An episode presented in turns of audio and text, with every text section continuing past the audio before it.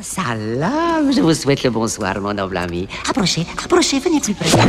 Faites-vous quelque chose de sale Et vous croyez que j'appelle pour commander une pizza? J'y ai vraiment trop cru Voici venue l'heure du memento.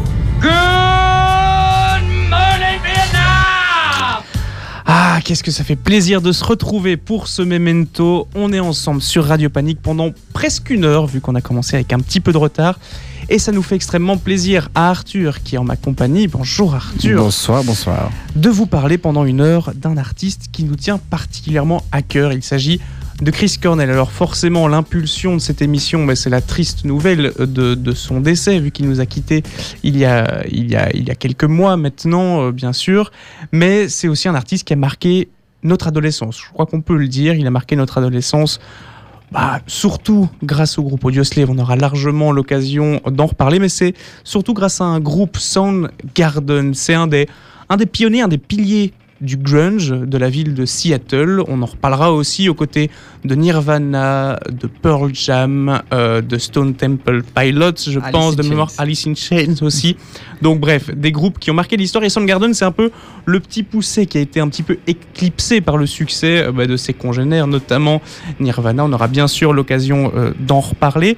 On va donc se faire plaisir, je crois que c'est le mot d'ordre d'aujourd'hui, avec des gros riffs de guitare, des guitares et surtout une voix qui a marqué les esprits et qui a marqué les gens qui connaissent et qui aiment surtout Chris Cornell sur Radio Panique.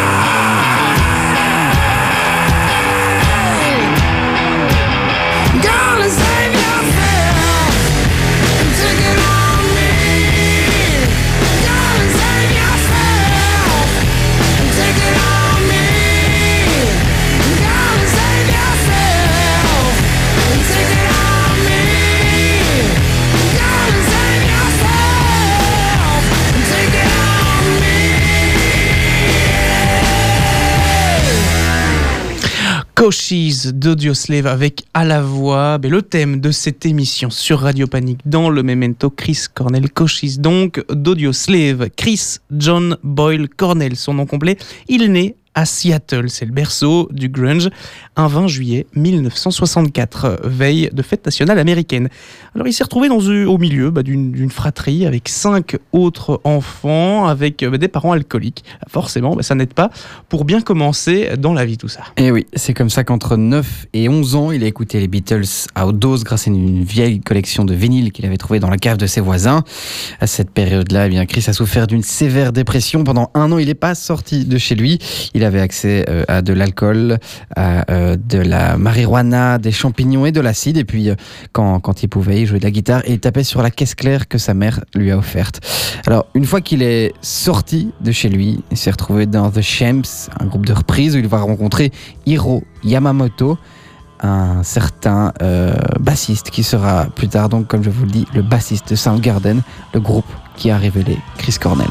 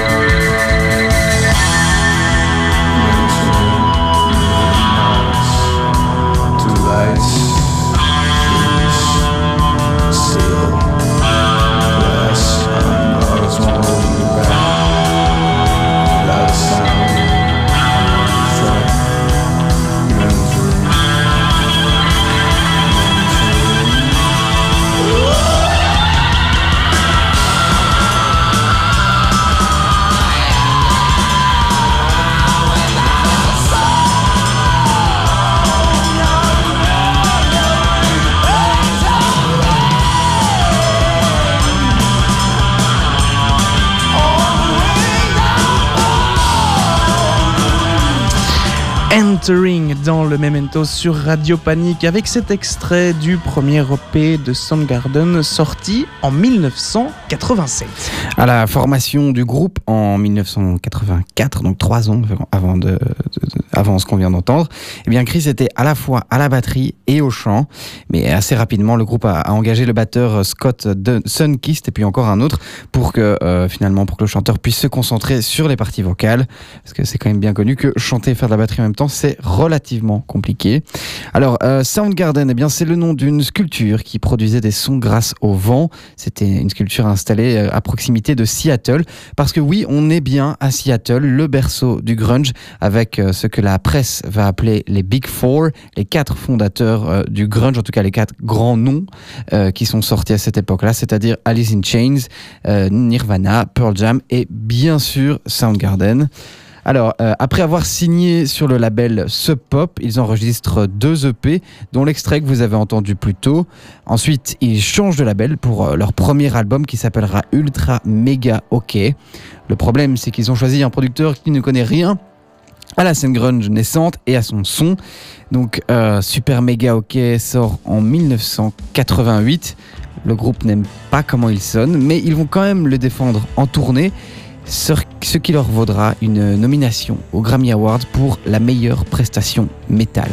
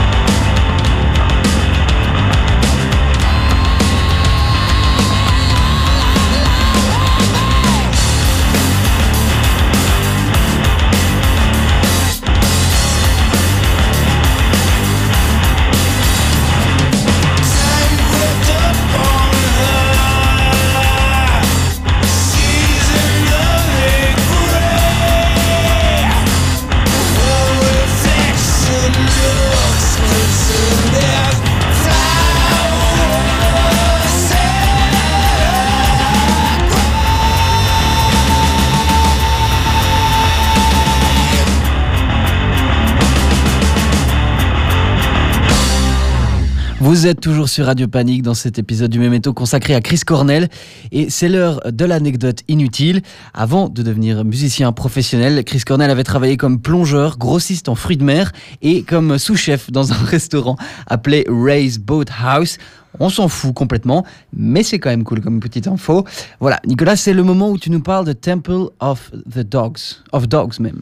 Super anecdote. Mais revenons-en donc à la musique avec ce groupe Temple of Dogs. C'est une espèce de petite parenthèse dans le parcours de Chris Cornell. Un- une des petites parenthèses, on en reparlera dans la suite de l'émission. Alors en résumé, c'est Chris Cornell qui fait un album d'hommage à un de ses amis et colocataires, Andrew Wood, qui vient de décéder d'une overdose. Et donc cet album, il le fait avec ce qui va devenir une bonne partie des musiciens du groupe Pearl Jam. Il y a même Eddie Vedder, le chanteur du groupe, qui chante avec lui sur une chanson. On est donc là en 1991. C'est une, euh, c'est un, pardon, des premiers tubes grunge et ça s'appelle Hunger Strike. On écoute un petit extrait.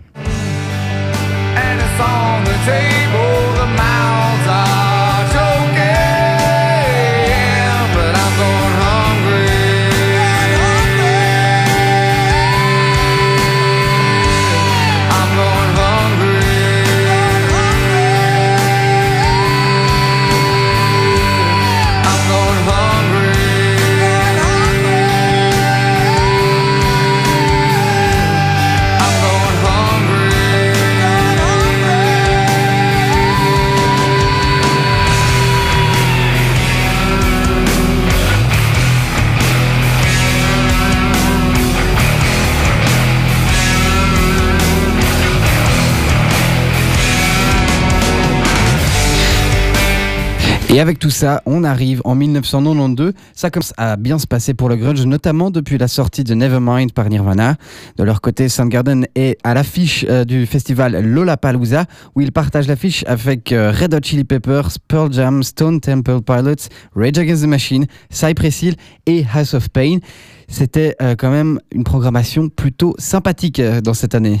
Ah, On peut le dire. En tout cas, le succès est là pour Soundgarden après euh, leur deuxième et troisième album, respectivement Louder Than Love, sorti en 89, et Bad Motor Finger, sorti en 91, dont est issu justement un titre que bah, pas mal de gens connaissent, s'appelle Rusty Cage. Un bref petit extrait pour se bah, le remettre en tête.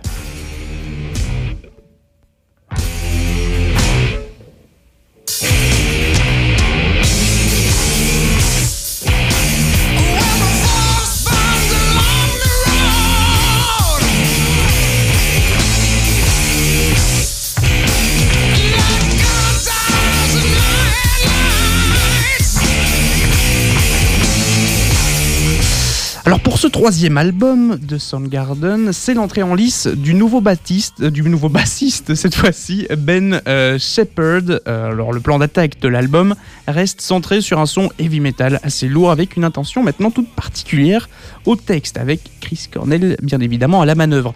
Cet album, c'est un petit peu le premier grand euh, succès de Soundgarden. Il devient deux fois disque de platine. Cependant, il fut relativement éclipsé par deux autres albums similaires sortis au même moment, mais pas n'importe quel album, puisque c'était Nevermind de Nirvana et Ten de Pearl Jam. Donc même si le succès est de plus en plus présent, c'est en fait seulement en 1994 que sort l'album à très très gros succès de Soundgarden, Super Unknown. Alors à la vue des albums précédents, le quatrième opus du groupe est clairement un petit peu plus sage, un petit peu plus lisse, en d'autres termes plus accessible et forcément, c'est parfois triste, diront certains, Soundgarden eh se popularise un petit peu.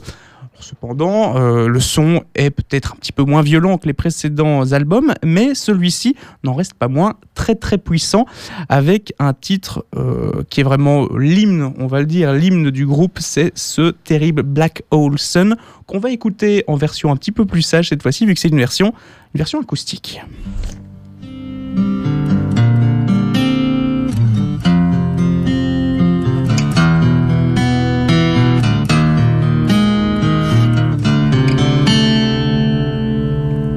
In my indisposed, in disguises no one knows. Hides the face, lies the slave, and the sun in my disgrace.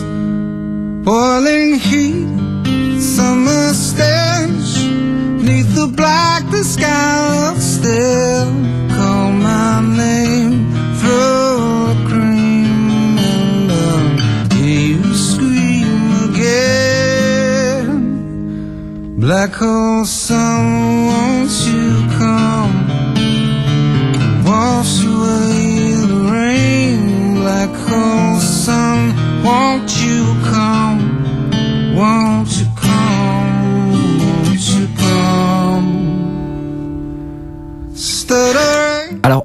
risque de, faire quelques déçus, on coupe un petit peu cette chanson pour, pour pouvoir en présenter euh, une autre qui est peut-être moins connue. C'est aussi le but de l'émission, c'est vous faire écouter des choses que, que vous ne connaissez pas forcément. Et ce titre, euh, qui est toujours donc euh, issu de cet album Super Unknown, c'est Fell on Black Days.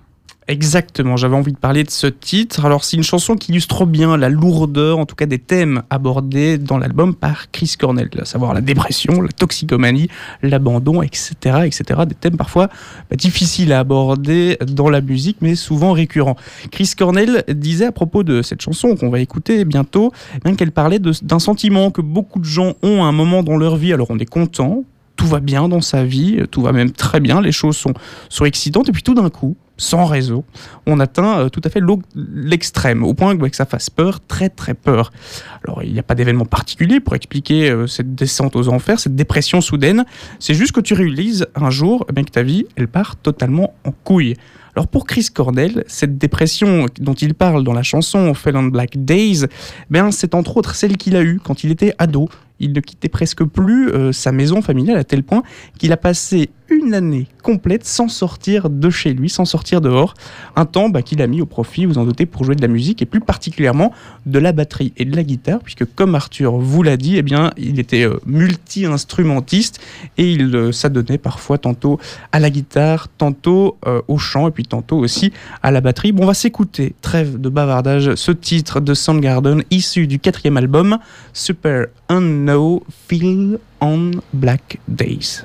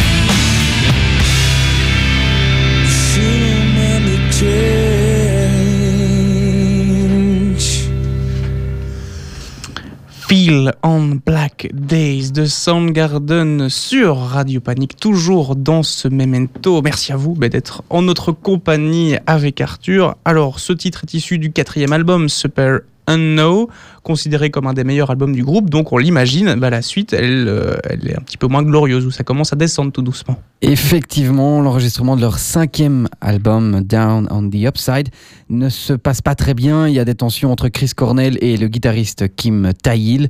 Ils partent euh, ensuite tourner euh, l'album, mais les, tensions s'accroissent jusqu'à ce que le groupe se sépare, à l'amiable quand même, en 1997.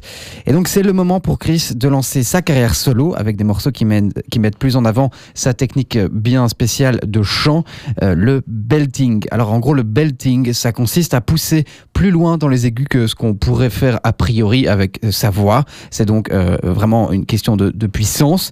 Et alors cette technique date d'avant le rock avec des artistes comme Aretha Franklin ou, Ella Fitzgerald, mais avec l'air des guitares saturées, eh bien les voix se sont aussi saturées, distordues même, en utilisant notamment la technique du belting pour pousser les cordes vocales à maximum.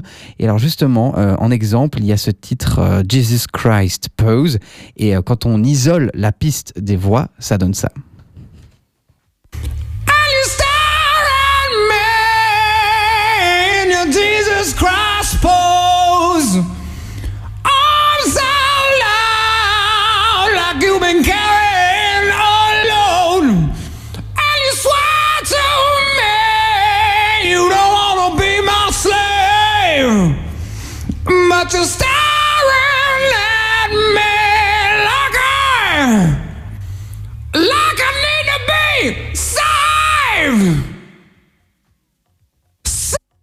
La puissance vocale de Chris Cornell, c'est quand même plutôt impressionnant. Et donc cette puissance vocale est mise, est, est mise à l'avant dans euh, son premier album solo. Ah oui, un premier album solo qui arrive entre ces deux carrières de groupe, Soundgarden qui vient de se dissoudre, tu viens de le dire Arthur. Il y en aura un autre très marquant de groupe, ce sera pour la suite, mais il sort en 1900 un album, 1999 pardon, un album qui s'appelle Euphoria Morning et donc c'est son premier album solo. Alors la critique est relativement enthousiaste par rapport au travail qu'il a fait. Mais par contre, bah, dans les ventes et dans le succès et le retour du public, bah, c'est pas trop ça. Alors c'est le seul album solo, je l'ai dit, entre ces deux groupes.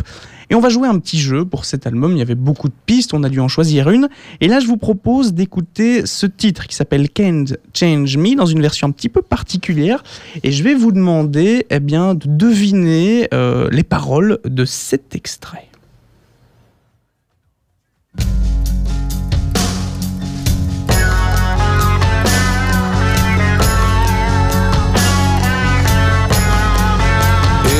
Fait ce qui bon lui semble et ce qui lui chante. Le voir descendre ce qui est mal. Qu'est-ce qu'elle ferait avec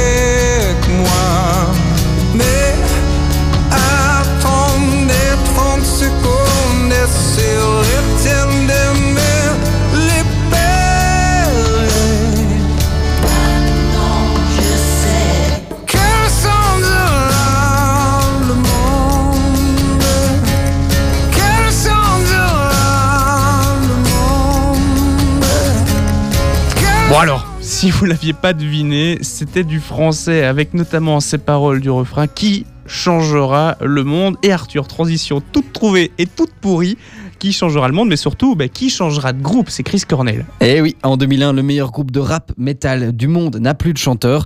Zach de la Rocha a quitté Rage Against the Machine. Les trois autres musiciens n'ont pas vraiment envie d'arrêter de jouer ensemble. Du coup, eh bien, ils cherchent un nouveau frontman. Et sur qui ça va tomber? Eh bien, sur Chris Cornell, évidemment. Alors, c'est Rick Rubin, le super producteur dont on a déjà parlé dans une émission précédente. Je vous conseille d'aller écouter.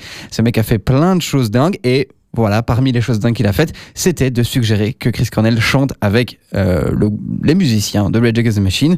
Et euh, il était loin d'avoir tort, puisque quand, quand Chris est venu faire un, un essai au studio euh, de répète des Rage, eh bien ça a tout de suite très très bien marché, au point qu'ils se sont tout de suite mis au travail. En 19 jours, ils ont écrit 21 chansons quand même, ça fait quand même plus d'une chanson par jour, c'est quand même franchement efficace. Et euh, par contre, la période d'enregistrement va être très compliqué pour le chanteur. Il passe notamment par la case désintox et divorce. Euh, mais voilà, le tout nouveau Audioslave va quand même arriver au bout de ce premier album qui sort en 2002 et ça va franchement bien marcher puisqu'ils vont être triple album de platine. Ça veut quand même dire euh, 3 millions d'albums vendus.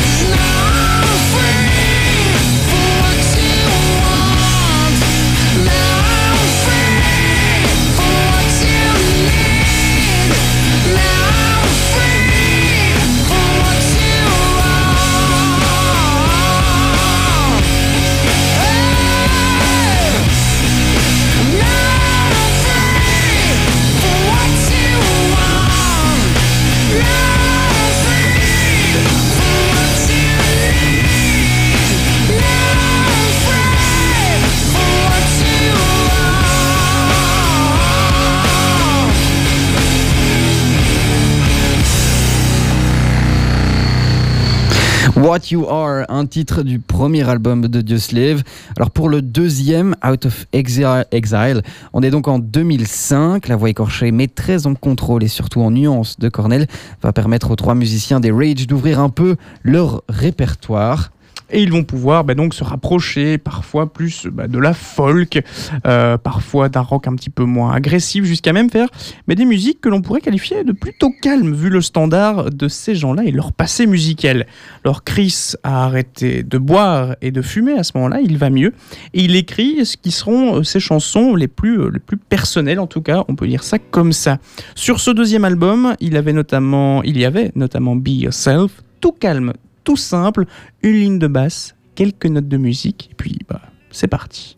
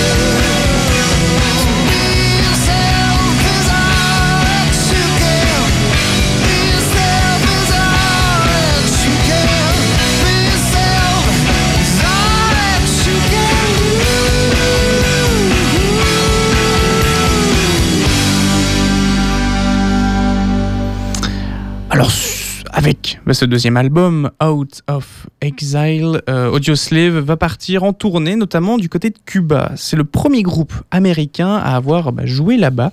D'ailleurs, bah, ils en profitent pour faire une setlist de 26 chansons, ce qui, peut, ce qui veut dire en gros plus de 2h30 de show et du coup bah, le plus long de la carrière d'Audioslave. Et les quatre musiciens profitent de la tournée pour composer un troisième album, Revelations, qui sort en 2006. Euh, c'est un album qui reste sympa parce que ça reste euh, des excellents musiciens, mais qui est quand même moins intéressant que les deux premiers. Quelque part, peut-être que le, le- le concept s'est un peu essoufflé. D'ailleurs, Audioslave fait une petite pause juste après ce troisième album pour permettre à Chris de finir un autre projet en cours, You Know My Name, la BO de Casino Royale, le James Bond de 2006.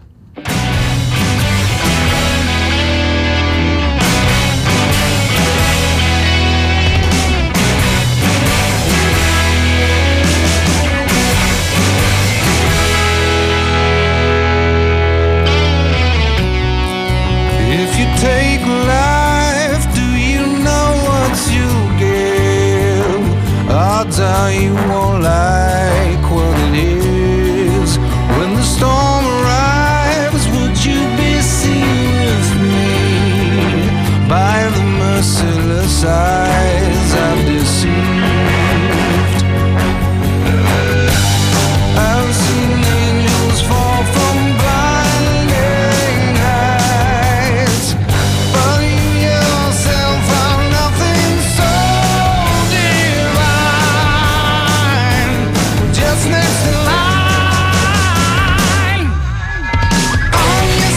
À partir de 2006, Chris va pleinement se consacrer à sa carrière solo. Il sort son deuxième album en, 2000 en 2007, ça s'appelle Carry On. Il a fait de nombreuses tournées avec notamment des concerts avec Linkin Park, Aerosmith et plein d'autres.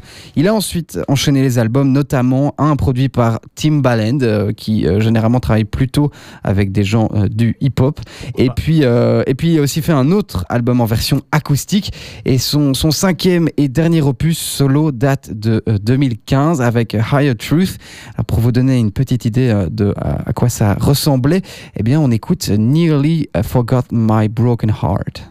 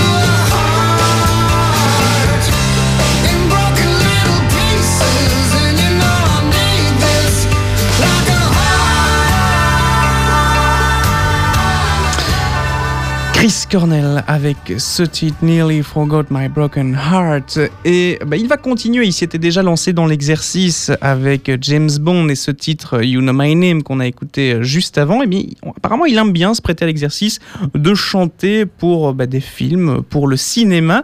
Et il a justement réécrit une de ses chansons. On va revenir un petit peu en arrière dans l'émission. Il avait sorti un album, Euphoria Morning, euh, sorti en 1999. Il y avait un de ses titres qui s'appelait Mission et il a réédité euh, ce titre Mission ben, justement pour la BO de Mission Impossible E2 et euh, bah, le titre ça donne tout simplement Mission 2000 Mission 2000 donc pour la bande originale de Mission Impossible 2.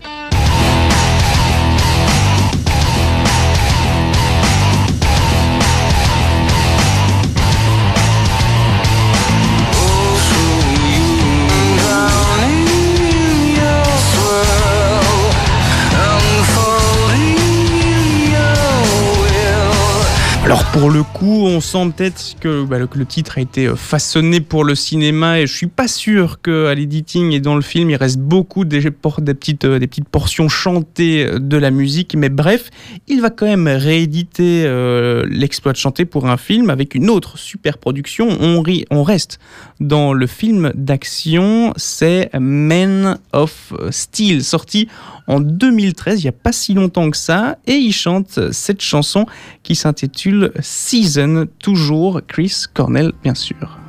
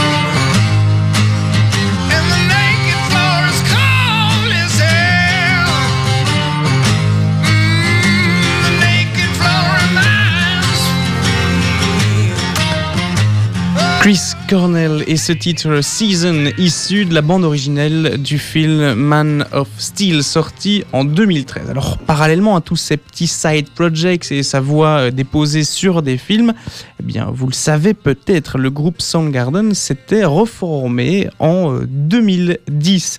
Chris Cornell va donc retourner avec ses amis d'enfance ou presque puisque Soundgarden renaît donc de ses cendres.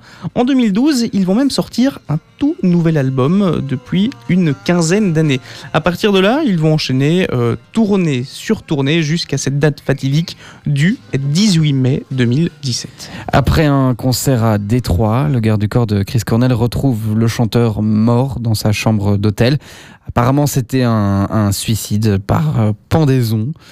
Euh, voilà, manifestement, il n'avait pas vraiment, euh, il n'avait jamais vraiment échappé au démon dont il a, a parlé dans, dans de euh, nombreuses chansons. Et assez ironiquement, un de ses meilleurs amis, qui n'est autre que Chester Bennington, le chanteur de Linkin Park, eh bien, il a donc chanté Hallelujah à la, à la cérémonie d'enterrement de, de Chris Cornell. Et en fait, eh bien, il s'est suicidé quelques temps après, euh, quelque part à, à la date anniversaire, euh, pas de, si de son suicide justement, du suicide de Chris Cornell. Donc quelque part, c'est la perte de l'un qui a enchaîné la perte euh, de l'autre, et ce sont donc euh, quelque part un grand trou dans les dans les voies du, du rock and roll. Bah oui, exactement. Euh, tu l'as dit, euh, Chester Bennington qui chante Alléluia, il l'aimait beaucoup en plus. euh, Jeff Buckley, justement, il avait fait des chansons en hommage à cet artiste. Et donc, ouais, Chris Cornell a 52 ans, dont, à mon avis, 45 années à jouer de la musique, et vendu près de 45 millions d'albums. 15 millions, bah, oui, pardon, je gonfle un peu les chiffres, 15 millions d'albums. Eh bien, Chris Cornell, eh bien, donc, disparaît. C'était donc un 18 mai euh, 2017, cette année. Donc, alors, ce qui caractérise, euh, tu l'as dit, le parcours de Chris Cornell, c'est bah, en tout cas sa vie un petit peu mouvementée, ses dépressions à répétition, des hauts et des bas, tu l'as dit, ça a inspiré sa musique. Et puis, c'est un, parcours de musicien un petit peu dans l'ombre, puisque bah, les musiciens de l'époque, ses amis, euh, tu l'as dit, euh, Nirvana, Pearl Jam, Alice in Le mouvement grunge né à Seattle, a bien eu un retentissement beaucoup plus grand auprès du grand public. Après, il a quand même vendu 15 millions d'albums, mais c'est sûr que peut-être que euh, parmi tous ces groupes-là, euh, il ne fait pas partie de ceux qui ont, duré dans la longueur. À l'époque, ils étaient très connus. On voyait des affiches où ils étaient euh, au même niveau sur des affiches. Euh, au même niveau en termes d'importance, mais c'est sûr que peut-être ça fait partie de ces groupes qui n'ont pas duré dans la longueur. Ouais, c'est ça, pas duré dans la longueur, peut-être un petit peu trop méconnu du grand public, mais par contre, au sein du milieu, les critiques et puis aussi les artistes eux-mêmes, là par contre, eh bien, c'est indéniable, Chris Cornell, c'est un des meilleurs chanteurs de tous les temps et c'est pas n'importe qui d'ailleurs qui le dit puisque bah, justement on en reparle Pearl Jam Eddie Vedder le considère comme un tout tout grand Axel Rose aussi Ronnie James Dio et Alice Cooper et puis un tout un tas de magazines je l'ai dit qui l'ont mis tout en haut de leur classement de meilleurs chanteurs rock metal etc. Bref, tu l'as dit aussi, une amitié avec le chanteur de Linkin Park qui a chanté euh, lors de son enterrement également. Et justement, pour terminer cette émission, quelle meilleure manière que de conclure avec euh, aussi bah, une reprise d'un groupe. Et quel groupe? C'est les Beatles. Il reprend A Day in the Life. C'est Chris Cornell, bien sûr. Vous allez le reconnaître. On se quitte donc avec cette voix puissante et si caractéristique de ce chanteur qui a marqué les esprits euh, du rock et du métal. On l'a dit. Merci à toi, Arthur, d'avoir été en ma compagnie dans Merci. ce memento sur Radio Panique. On se quitte donc en ce jeudi avec A Day in the Life, reprise des Beatles par Monsieur Chris Cornell. Passez une bonne soirée.